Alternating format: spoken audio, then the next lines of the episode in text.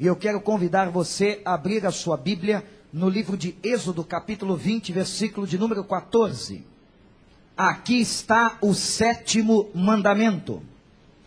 Esta é a sétima palavra mais importante para a vida. E ela diz: Não adulterarás. Nós resumimos cada um dos mandamentos em uma palavra. A primeira palavra, ou primeiro mandamento, nós resumimos com a ideia de exclusividade. Eu sou o Senhor, o teu Deus. O segundo mandamento nós resumimos com a palavra imagem. Não farás qualquer imagem para adorar. O terceiro mandamento nós resumimos com a palavra reverência. O quarto mandamento nós resumimos com a palavra tempo. O quinto mandamento nós resumimos com a palavra família. Honra a teu pai e a tua mãe. O sexto mandamento nós resumimos hoje pela manhã com a palavra relacionamentos. E o sétimo mandamento nós vamos resumir com a palavra fidelidade.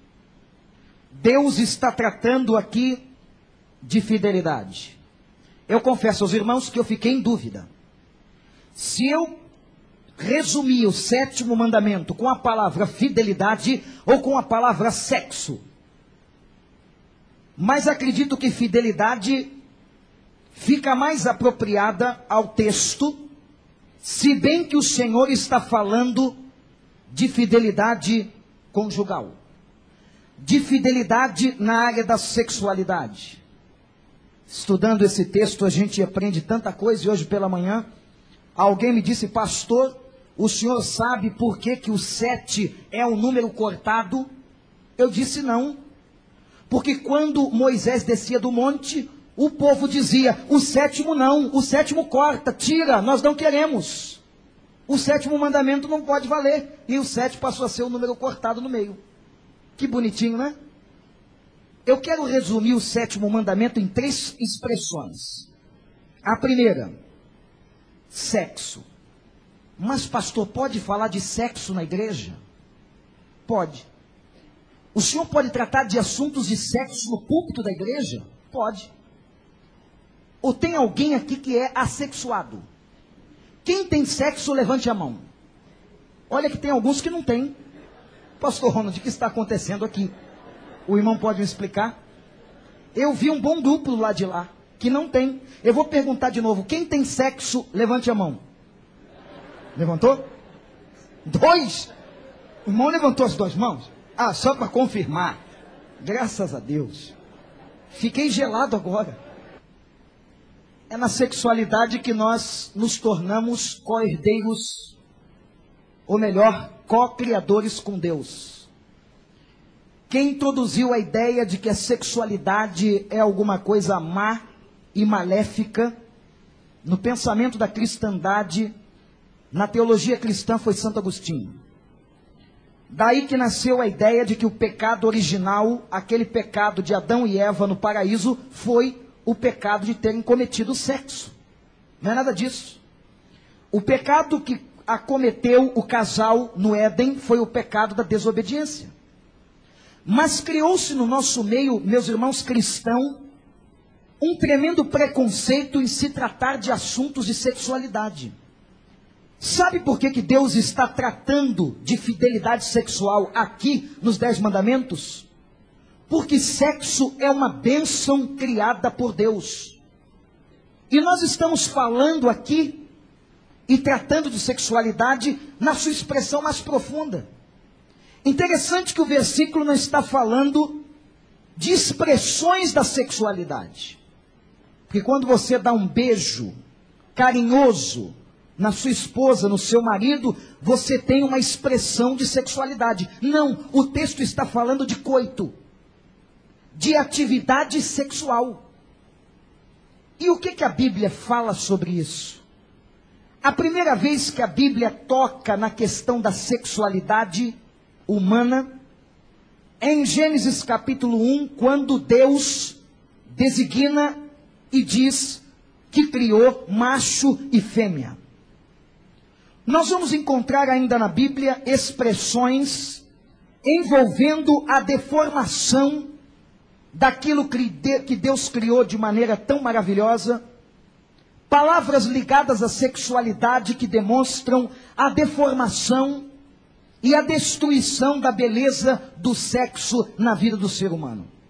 Como, por exemplo, o homossexualismo que é condenado pela palavra de Deus, apesar de termos uma igreja hoje nesta cidade, a primeira igreja no Brasil que se diz cristã para homossexuais, não para ensinar a verdade da palavra, mas falando de um conformismo com esta realidade.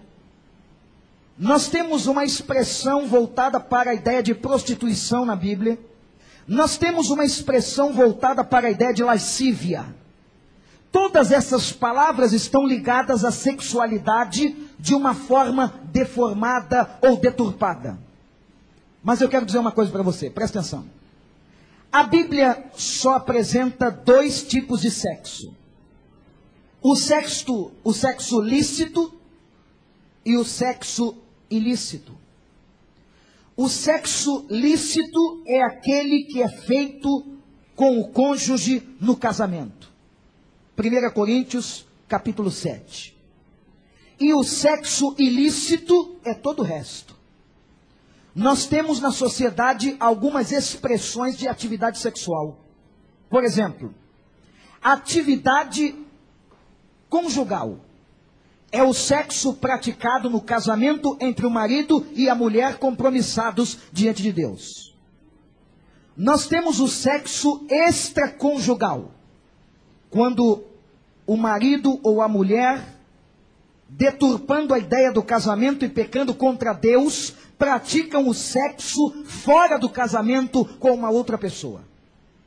Nós temos a atividade sexual pré-conjugal, que é a prática do casamento, ou melhor, do sexo fora ou antes do casamento.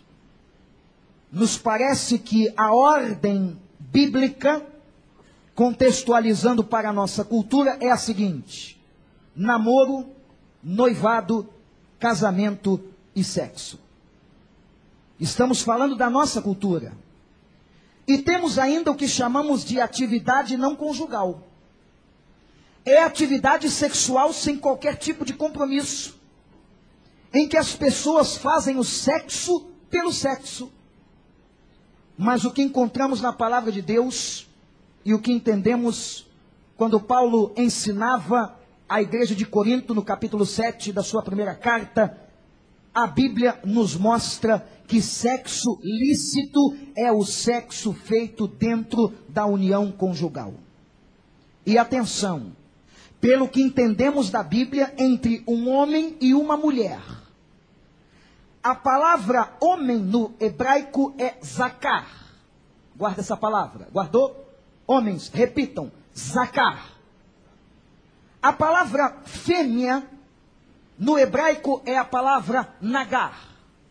Mulheres, só pode estar sentado do seu lado agora Zacar ou nagar. Dá uma olhadinha. Há algum corpo estranho? Não. Se é macho, é Zacar. Se é fêmea, é nagar.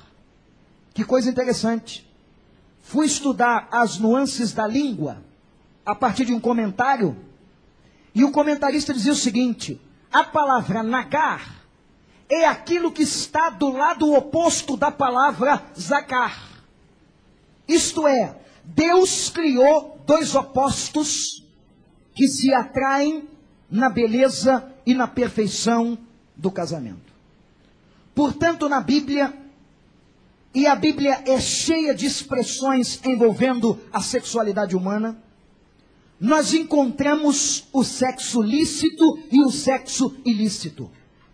E o sexo lícito é o sexo praticado e vivido dentro da união conjugal, isto é, dentro do casamento. Gente, sexo e a vida sexual de um casal é uma benção.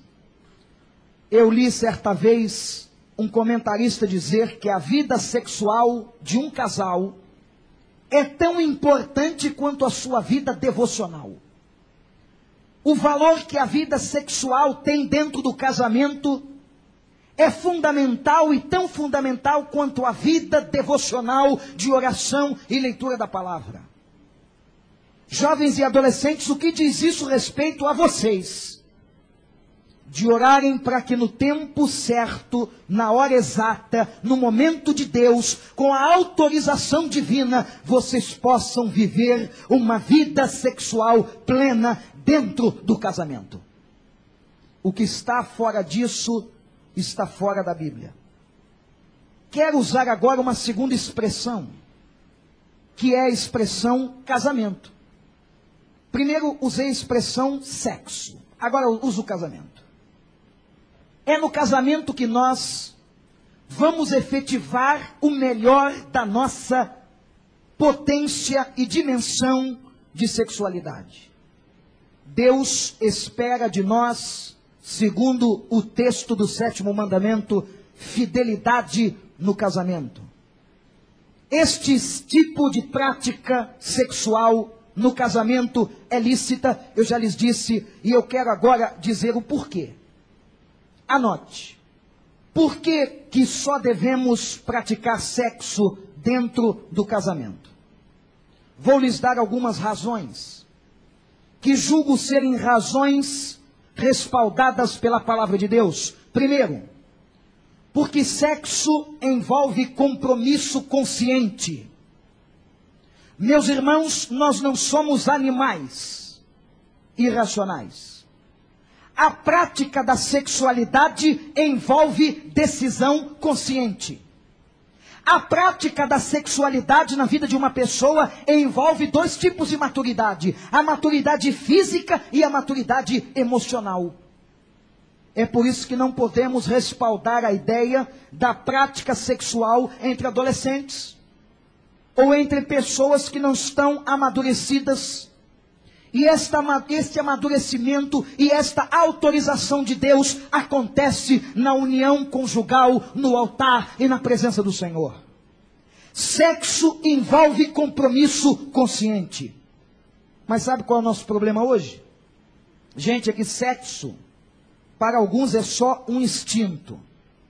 Sexo se transformou em alguma coisa animalesca.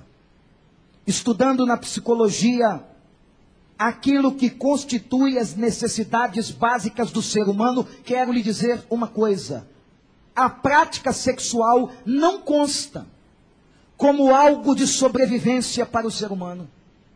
O que implica dizer que uma pessoa pode viver a sua vida normalmente e será um ser normal sem ter vida e prática e atividade sexual. Mas nós estamos numa sociedade em que aquele que não tem prática ou vida sexual é repudiado, é discriminado. E nos nossos dias vai mais além a coisa. Aquele que ainda é, ou aquela que ainda é virgem, que não declare isso, porque será alvo de zombaria. Mas dizem os, pró os próprios psicólogos que a prática de atividade sexual não é questão de sobrevivência para o ser humano. A Bíblia fala inclusive do dom do celibato. Pessoas que recebem de Deus uma capacidade de superação em que não se casam e não precisam se casar, e isto não lhes faz falta no sentido de serem pessoas completas. Porque tem gente que acha que a pessoa que não vive a sua sexualidade é um imperfeito, um ET, alguém de outro planeta. Ainda mais nos dias de hoje, no meio de toda uma indústria pornográfica e de venda da sexualidade. E quando a gente diz que sexo envolve compromisso consciente, a gente está dizendo que sexo envolve moral, escolha, decisão, volição, vontade nós temos um compromisso. Portanto, meu amigo, minha amiga, nós não somos apenas seres instintivos, que somos levados pelo instinto como os animais que estão no cio. E quando o animal está no cio, o macho procura a fêmea, ou a fêmea procura o macho. Com o ser humano é diferente. Porque a prática da sexualidade é uma prática consciente, volitiva, decisão, é uma decisão e onde eu assumo um compromisso com aquela pessoa diante de Deus. Sabe por que muita gente se envolve com bandido? E ama o bandido? E é loucamente apaixonado pelo bandido? Porque vê o sexo como instinto. O sexo mostra compromisso, irmãos. O sexo mostra decisão consciente. Mas há uma segunda razão por que só fazer sexo ou só viver a vida sexual no casamento. Anote. Sexo envolve amor. E há uma diferença entre amor e paixão. Ora, você se lembra no tempo e nos dias que você se apaixonou? É possível que dentro deste seleto auditório estejamos com alguém aqui hoje passando um estado de paixão. Quem já se apaixonou pelo menos uma vez na sua vida? Mas alguns doentes não levantaram as mãos. Que coisa gostosa, não é, não, irmãos? Apaixonar-se é uma coisa maravilhosa. O telefone toca, aquele frio na barriga é ela. Você corre para a sala, coloca a, mãe, a mão no telefone, coloca o telefone no ouvido, é a sua avó. Por que a senhora está ligando agora? Eu estou para receber uma ligação importante. Desligue para não ocupar a linha. E a frustração quando ele, quando ela não liga. A paixão é um negócio interessante. A paixão nos tira do equilíbrio, a paixão faz você suar frio, não é verdade? Há pessoas em que há um transtorno gastrointestinal quando estão apaixonadas. Na hora H do encontro no shopping, em frente a C&A, vem a dor de barriga. O cara já marca mal. Marcar encontro no shopping, em frente a C&A, quer perder a garota. E na hora do negócio, aí aquela dor de barriga. E agora, o que eu faço? Eu fico firme, pontual e fedorento ou vou ao banheiro? É uma decisão. Ou o irmão se trate. Mas todos nós que falamos de paixão aqui, você sabe de onde vem a palavra paixão? Vem do grego, patos. E patos é doença. É a mesma origem da palavra patologia. Estar apaixonado é como estar adoentado. Que coisa maravilhosa. Tem alguém apaixonado aqui? Claro que não. Olha, tem alguém lá atrás, que coisa linda. Maravilhoso. O problema é ficar apaixonado a vida toda, ninguém aguenta. Uma pesquisa feita recentemente mostrou, pesquisa com comprovação científica, não foi orelhada de revista, que a paixão envolve movimentos químicos no cérebro humano. Estar apaixonado envolve fisiologia. E a paixão é um sentimento tão súbito e tão forte que a média máxima de uma pessoa estar com aquele sentimento é de dois anos. Ninguém aguenta mais. Ninguém aguenta, nem os que convivem com você. Qual é a diferença entre amor e paixão? Aquele sentimento belíssimo de paixão vai dando lugar a um sentimento amadurecido, grande e maravilhoso que a Bíblia chama de amor. Ninguém define o que é amor. Por mais poeta que você seja, você terá dificuldades de definir o que é o amor. A Bíblia diz que Deus é amor. Talvez esta seja a melhor definição do que é o amor, mas o amor tem características. E quando nós comparamos amor e paixão, nós percebemos as diferenças. Por exemplo, o amor é paciente, diz a palavra de Deus. A paixão não sabe esperar. O adoecimento, o desejo é maior do que a razão. O amor é benigno. A paixão não é benigna. O amor não arde em ciúmes. O amor não se exaspera. A palavra exasperar é interessante na Bíblia. Isso é, o amor não se torna áspero. Não age com aspereza. O amor não busca seus próprios interesses, mas visa o interesse do outro. O amor não suspeita mal. E a paixão é carregada de exagerado ciúme. A paixão é irritadiça.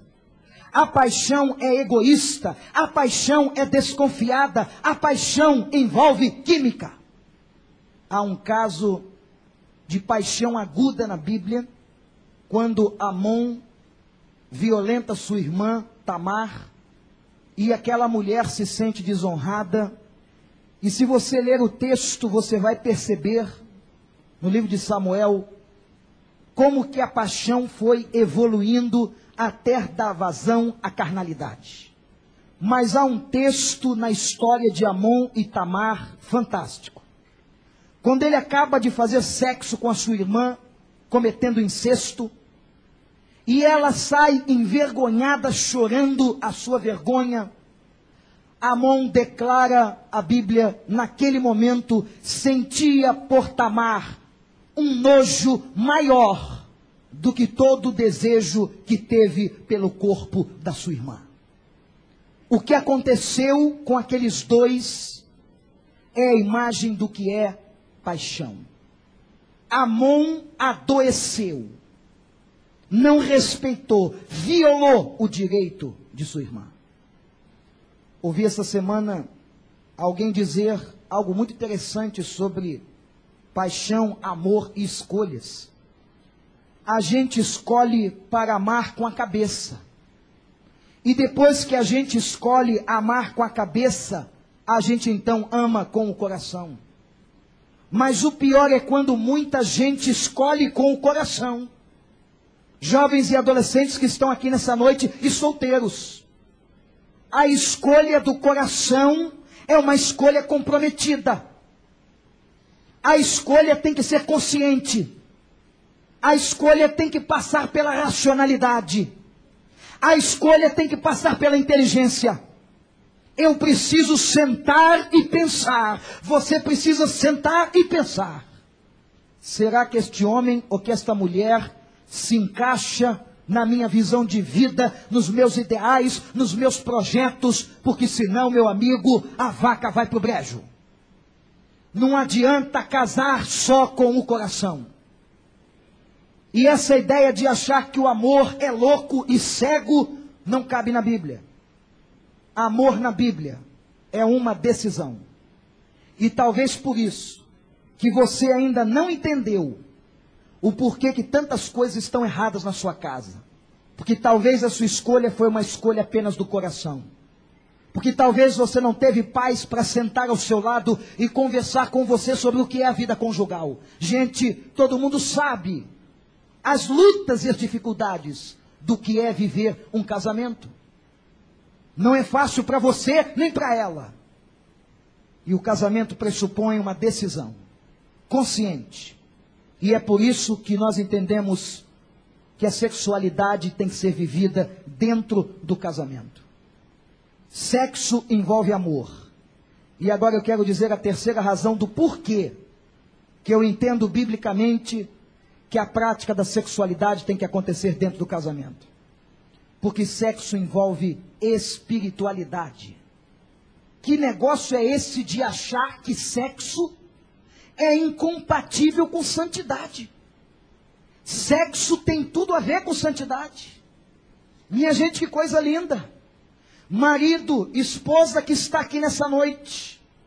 Quando você está debaixo da autorização de Deus e vai para sua casa e se fecha no quarto no seu casamento, Deus abençoa.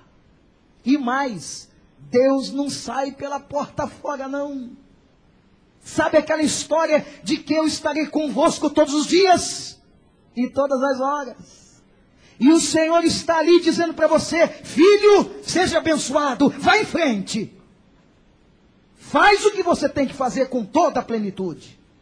Eu estou aqui e estou vendo. Por que, que nós distanciamos a realidade da sexualidade do casamento? Você ora pela sua vida sexual? Não, fica tranquilo que eu não vou perguntar quem tem problemas nessa área. Você ora pela sua vida sexual? Certo pastor ouviu uma irmã orando, Senhor, eu não sei o que é. Se for cura, cure. Se for ressurreição, ressuscite. Mas eu preciso da tua graça, Senhor. Não posso dizer o que é, Senhor, que eu tenho vergonha. Afinal, o Senhor é Deus, eu sou humana. Mas me ajuda, Senhor. Abençoa esse homem. Se é cura, cura logo. Se é para ressuscitar, eu creio no poder. Você ora? Ou você acha que sexualidade é coisa distante? Que não é santo, que Deus não olha para você? Gente, sexo é a energia mais poderosa que corre nas veias do ser humano. Eu, quando comecei a mensagem, disse que fiquei em dúvida, né? Se colocava a palavra de síntese como fidelidade ou sexo. Foi porque hoje de manhã eu ouvi que a classe de família da igreja estudou sobre sexo hoje de manhã. E eu achei que seria overdose. Quem me contou o tema da lição foi a professora. A professora é minha esposa. Às vezes as tardes são longas, pastor Sérgio. A gente conversa, conversa. O sexo é a unidade mais bonita que pode acontecer na vida de um casal. De espiritualidade. Quando a Bíblia fala que serão dois uma só carne, aqui está a grande expressão de unidade que se completa no ato sexual. Ser uma só carne no casamento significa exatamente viver a grandeza e a maravilha da vida sexual. A mulher que se dá ao seu marido, o marido que se dá à sua mulher, de forma extraordinária. Agora, tem gente aí eu sei que aqui no Recreio não tem pessoas assim, mas tem gente aí que esqueceu que no seu casamento tem vida sexual. Eu me lembro uma situação traumática que eu passei, irmãos. Fui fazer um casamento, começando o ministério. Não foi aqui não, para não gerar especulação de fofoca. Um ano depois me aparece o casal, triste, abatido, dizendo, pastor, nós temos que conversar. Eu disse, o que foi, irmãos? aquele ar funeral no rosto do casal. Pastor, até hoje, um ano, nós não conseguimos efetivar nossa vida sexual. Eu disse: o quê? O que eu fiz de errado nesse casamento? Será que eu dei a bênção de cabeça para baixo? Não, nós vamos conversar. Nós vamos orar, nós vamos usar todos os poderes da psicologia. Nós vamos clamar ao Senhor, esse negócio vai funcionar. Meus irmãos, foi uma maravilha. Pastor, vem aqui em casa. Calma, deixa eu contar a história toda. Deixa eu contar a história toda. Irmãos, quando eu cheguei na sala daquele, daquele casal, que alegria no meu coração. Tinha bolinha de gás, tinha um bolo. Pastor, vamos celebrar. Nós conseguimos! Eu disse aleluia! Oh glória! Virei pentecostal com todas as letras naquela, naquela tarde. Comemos o bolo, festejamos, e eu soube que eles estão muito bem. Já tem um filhinho grande. Graças a Deus, né, irmãos? Graças a Deus. Nagar Zacar. Não é o nome das crianças, não, eu estou só lembrando.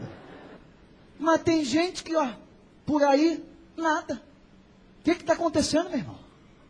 Antigamente, eu ouvi dizer que haviam crentes que não olhavam para sua mulher e precisavam, por causa da santidade, colocar um véu, um cobertor com medo de que aquele momento fosse um momento desaprovado pelo Senhor.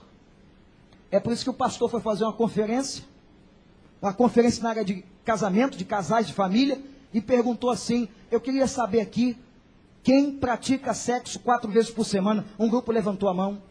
E ele foi três vezes por semana, cinco vezes por semana, e tinha um irmãozinho que nada. E ele preocupado, ele disse: Eu vou aumentar esse troço uma vez por mês. Irmãozinho, nada. Duas vezes, nada. Seis meses, nada. Um ano, o homem começou a pular. Sou eu, pastor. Eu, eu, eu. O irmão está feliz por quê? Uma vez por ano? É porque é hoje, pastor, é agora. Hoje é o dia, está marcado na agenda. Tem alguma coisa errada. Uma vez por ano? Está parecendo o sino de igreja velha, que toca às vezes. Gente, é lindo como o casamento é comparado na relação de Cristo com a igreja. Casamento é uma coisa tão maravilhosa para Deus, que ele diz que Jesus é como noivo, a igreja é como a noiva. Como só há uma noiva e um noivo, só há um Deus e um povo. A ideia de sexualidade no Velho Testamento é tão profunda que quando a Bíblia fala que alguém fez sexo ou praticou a sexualidade com alguém, a Bíblia diz e eles se conheceram. A ideia maravilhosa do conhecimento. Mas agora me deixe entrar na terceira expressão, que é o cerne do texto, a palavra adultério. Já falamos um pouco de sexo, já falamos um pouco de casamento. E das três razões por que, que nós entendemos que, biblicamente, a vida sexual se efetiva no casamento. Os rabinos consideravam adultério quando um judeu cobiçava a mulher de outro judeu, mas se fosse gentia, não tinha problema. Era uma espécie de violação de propriedade. O casal pego em flagrante adultério seria apedrejado. Pegaram um casal no tempo de Jesus, lembram? O problema é que só levaram para ser apedrejada a mulher. Se foi pego em flagrante adultério, cadê o homem da história? Levaram para Jesus apenas a mulher. E ele então dá aquele ensinamento, mas os irmãos percebam como a coisa era tratada de forma preconceituosa. A ideia para os judeus era de que a mulher cometia adultério contra o seu próprio matrimônio. Mas o homem cometia adultério só quando ele se colocava com outro homem, encontrando a sua mulher com outro homem. Era uma coisa difícil, irmãos. Alguns eram autorizados a se relacionar com mulheres solteiras. Quando então Jesus vai fazer uma declaração tremenda em Mateus 5, verso 27, abra sua Bíblia. Ligando o sétimo mandamento à expressão de Cristo. Mateus 5, 27. Jesus diz o seguinte: Vocês ouviram o que foi dito, não adulterarás? Mas eu lhes digo: qualquer que olhar para uma mulher para desejá-la, já cometeu adultério com ela no coração. Se o seu olho direito te fizer pecar, arranque-o e lance-o fora. É melhor perder uma parte do seu corpo do que ser todo ele lançado no inferno. E se a sua mão direita o fizer pecar, corte-a e lança fora.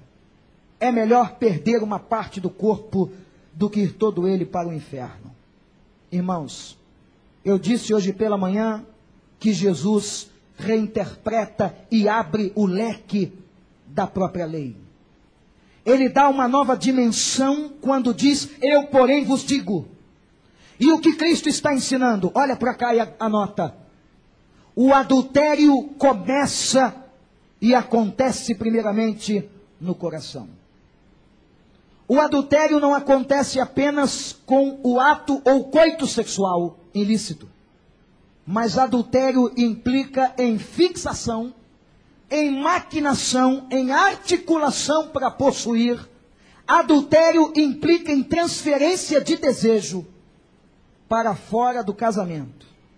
Portanto, a coisa ficou muito mais séria, porque adultério e adulterar acontece primeiramente no coração. É quando você, meu amigo, começa a construir as suas fantasias. É quando você começa a devagar a sua mente começa a caminhar, você mulher, você marido, e sai da sua relação conjugal, e o teu desejo, e os teus olhos, e as tuas mãos começam a olhar e tocar e se transferir para uma outra pessoa que não a tua esposa, que não o teu marido. Irmãos, a coisa é tão séria que na semana passada, terminada ontem, esta é a capa da revista Veja. Sabe o que está escrito aqui? Porque elas traem. Já leu a matéria? Interessante. Sabe como é que eu interpretei essa matéria aqui? Isso aqui é estímulo ao adultério. São justificativas para por que, que a mulher está traindo. Incentivo. Banalização do casamento. Deformação das coisas. Você quer saber por que, que elas traem? Leia. Interessante, saiba com quem. Colegas de trabalho, personal trainer, ginecologista, o professor das crianças. Está aqui. Sabe o que a gente percebe, meus irmãos? Que nessa coisa sutil, que vai nascendo dentro do coração o casamento vai se destruindo e a família vai terminando. Nós encaramos essas coisas com absoluta jocosidade. Falar de sexo é jocoso. Nós brincamos com isso aqui hoje. Mas não estamos percebendo a dimensão espiritual que a coisa está indo no meio da vida das pessoas e das famílias. E quando você está brincando, dando vazão, e eu quero dizer uma coisa aos irmãos: nós temos que fechar todas as portas nós temos que fechar todas as portas para não dar brecha. Você é carne. O diabo vai te tentar de todas as formas. Não brinque com a sua sexualidade. A força sexual é algo tremendo na vida de uma pessoa. Veja o que aconteceu à vida de Davi. Veja o que aconteceu à vida de tantos homens na Bíblia que desagradaram a Deus, transgredindo o sétimo mandamento: não adulterarás. Gente, vamos fechar as portas. No outro dia eu conversava com uma pessoa, uma mulher, e ela dizendo que ela era casada, mas que ela tinha um amiguinho e o amiguinho aconselhava, e o amiguinho dava carona, e o amiguinho fazia um monte de coisa que aquilo que fazia não era coisa de amiguinho. Você não pode ter amigo melhor que o seu marido. Você não pode ter amiga melhor que a sua mulher. Se há isso, alguma coisa está errada. Nós temos que fechar todas as portas e quando analisamos a questão do encarar as paixões na Bíblia, a Bíblia diz assim: fugir das paixões. Ela não manda você encarar, você brincar, você medir força, é para fugir, é para fazer o que José fez.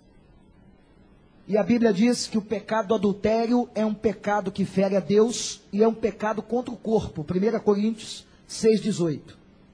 Pecado contra o corpo. E muitos casamentos estão indo à falência porque pessoas não fecharam as portas. E começa assim mesmo, como quem não quer nada. E é aquele amiguinho, aquela amiguinha boazinha que aparece lá no trabalho, lá na universidade, lá na vizinhança, quando você vai levar o menino na escola. Uma incidência tremenda de casos dessa natureza. E aí as coisas vão crescendo e o diabo vai ajudando a botar lenha na fogueira e quando você percebe, o seu casamento foi destruído. Não adulterarás. Eu quero dizer para o irmão, para a irmã, algumas coisas que eu acredito que Deus espera de nós. E eu volto a dizer que estou falando para você, jovem, adolescente solteiro, para que você faça um casamento na presença de Deus, para que você viva uma vida feliz na presença de Deus. Porque sabe qual é o sonho de cada ser humano? É ser feliz na sua área amorosa, de ter uma esposa, de ter um marido, de ter uma família, de dar continuidade à sua geração. Mas os sonhos estão se destruindo no meio de uma sociedade promíscua, imoral, em que esse tipo de reportagem, talvez na revista mais importante do país, nos estimula a valorizarmos aquilo que Deus não valoriza. E hoje, como o ser humano é criativo, a coisa não era mais como no passado. Agora basta você clicar um botão e você vai começar a vivenciar fantasias eróticas consultando sites pornográficos. E casamentos estão acabando por isso também, de maridos e mulheres viciadas em sites pornográficos. Existem hoje especialistas na área da psicologia tratando de pessoas com esse tipo de patologia. O caso é grave, irmãos. Sabe o que Deus espera de nós? Primeiro, Deus espera que nós aprendamos a controlar os pensamentos. O apóstolo Paulo, escrevendo a Filipenses capítulo 4, versículo 8, ele diz: Pensai nas coisas de cima naquilo que é justo, naquilo que é honesto, naquilo que é puro. Eu quero dizer a você, se você não sabia, você pode controlar os seus pensamentos. Se pensamentos ruins estão vindo à sua cabeça, despede-os em nome de Jesus. Não dê vazão, vazão às coisas da carne. Pensai nas coisas que são de Deus. E adultério não é coisa de Deus. E pensar em outra mulher que não for a sua não é coisa de Deus. E pensar em outro homem que não é o seu marido não é coisa de Deus. Um dos homens mais respeitados do mundo, na minha ótica, é Billy Graham. E certa vez um repórter nos Estados Unidos, por uma televisão famosíssima, perguntou a Billy Graham o seguinte: Billy Graham, se outra mulher despertasse você se outra mulher que não fosse a sua esposa entrasse de repente na sua cabeça ou no seu coração, o que você faria, Billy Graham?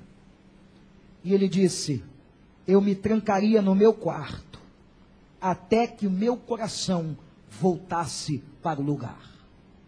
Não adulterarás. O adultério destrói a vida da família, o casamento e os seus filhos. E eu quero dizer uma coisa, gente. Não vale a pena ser infiel. Vale a pena seguir a fidelidade, porque Deus abençoa. Mas sabe quem são os espertos na sociedade? São os que traem. São os que conseguem, são os garanhões. São aqueles caras que são macho a beça. E eles pegam um montão. Esse cara é bom. Ele está pronto para arder no fogo do inferno. Quer ir junto? Tem espaço na van. É só entrar. E o diabo paga passagem para você, vai de graça. Ainda vai de van para o inferno. Que humilhação. Como é que é? É isso aí, pastor, perfeito, vai de besta. Tá aí o carro certo para o lugar certo.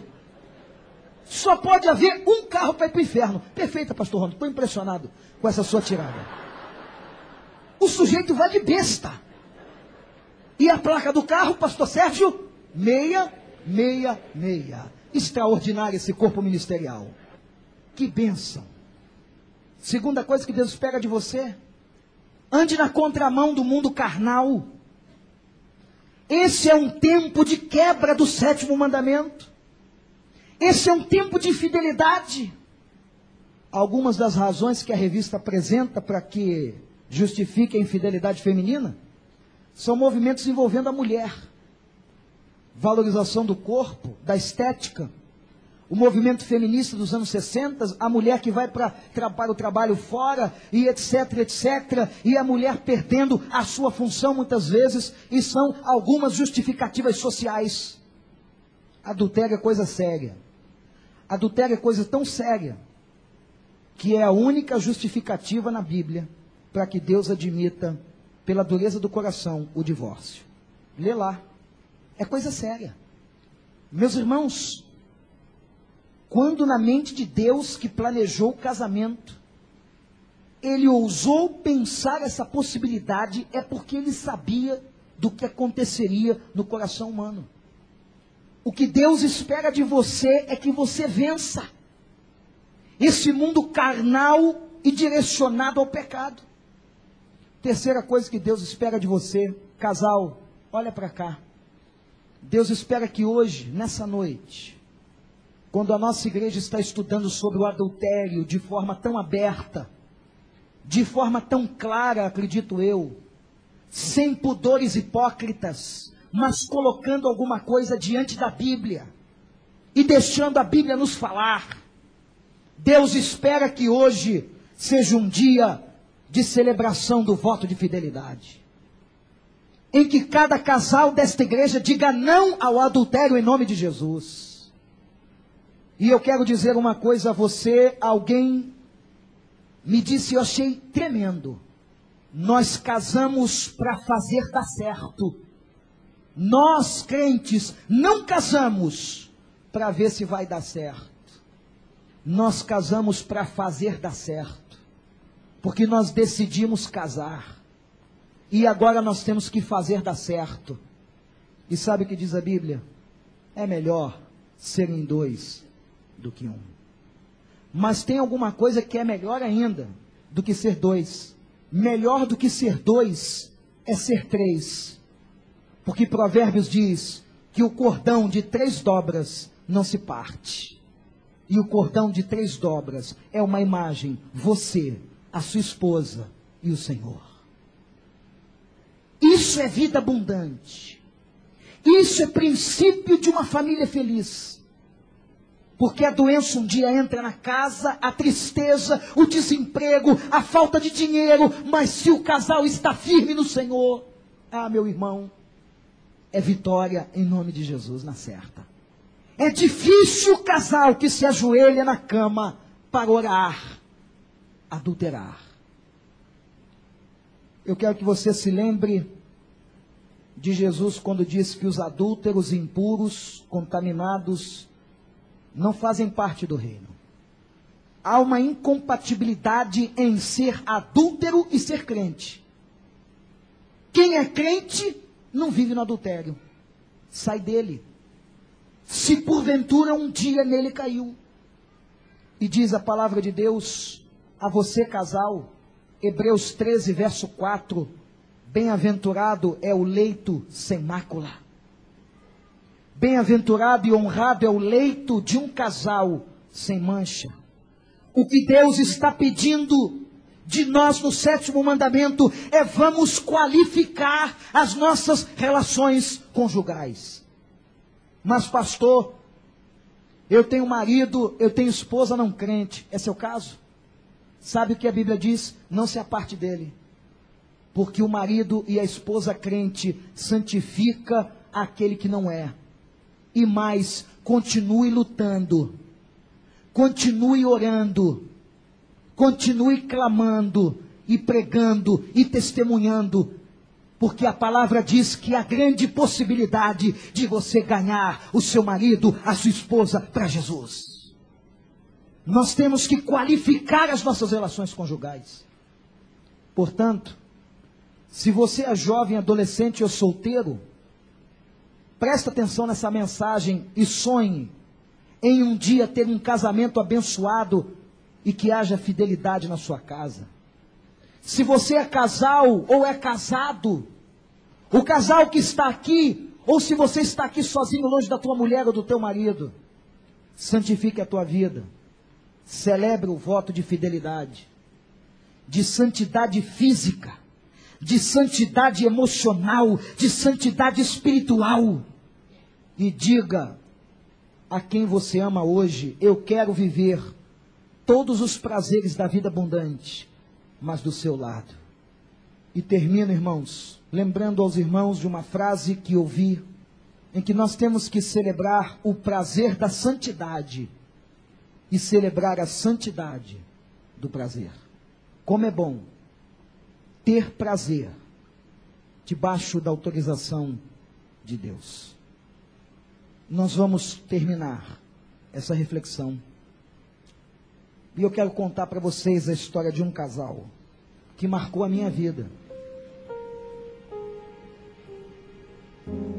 Eu me converti com 14 anos de idade.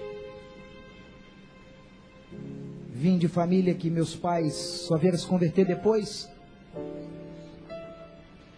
Mas eu conheci um casal, seu Luiz e Dona Ida. Irmãos, quanto amor. Sabe quando você vê duas vidas transparentes, claras? Não tinha o que esconder. Luiz e Ida eram pessoas felizes. A qualquer hora que você entrasse na casa deles, você via a mesma coisa. Carinho e acima de tudo, uma amizade impressionante. Porque um dia, um dia, esse poderio todo da nossa sexualidade vai se esvaziando, porque é a lei do corpo. E a amizade sustenta as relações de um casal. E aí eles entendem muito mais que casamento é muito mais do que apenas viver a vida sexual. Eu me lembro quando uma notícia triste chegou até nós. Aquele casal que nós olhávamos e quantas vezes fomos para a casa deles e na casa de um vizinho e observar, observávamos aquela alegria, aquele amor, aquele companheirismo.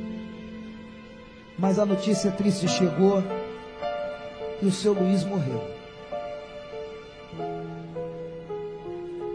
E eu me lembro de um dia, algum tempo depois, aquela mulher me procurou e disse: Vander, tem uma coisa que eu não posso esquecer. Minha vida ficou tão sem sentido sem a vida do Luiz. É como se tivessem arrancado de mim um pedaço. E agora eu tenho um buraco. Eu tenho um buraco na minha própria alma. e eu não consigo olhar para aquele lugar vazio na mesa. Mas sabe, tem uma coisa que eu tenho muita saudade. E ela disse: Vander, eu tenho saudade do corpo dele, do corpo que me afagava, do corpo que me tocava, do corpo que me fazia sentir mulher, do corpo que me desejava.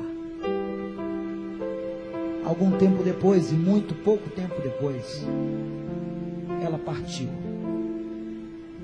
E eu ouvi de uma de suas filhas, Vander, mamãe jamais soube viver sem meu pai.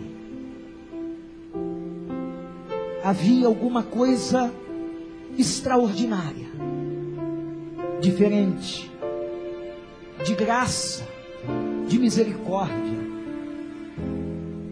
Ele se converteu já no final da sua vida. E ela dizia: Eu tenho saudade do corpo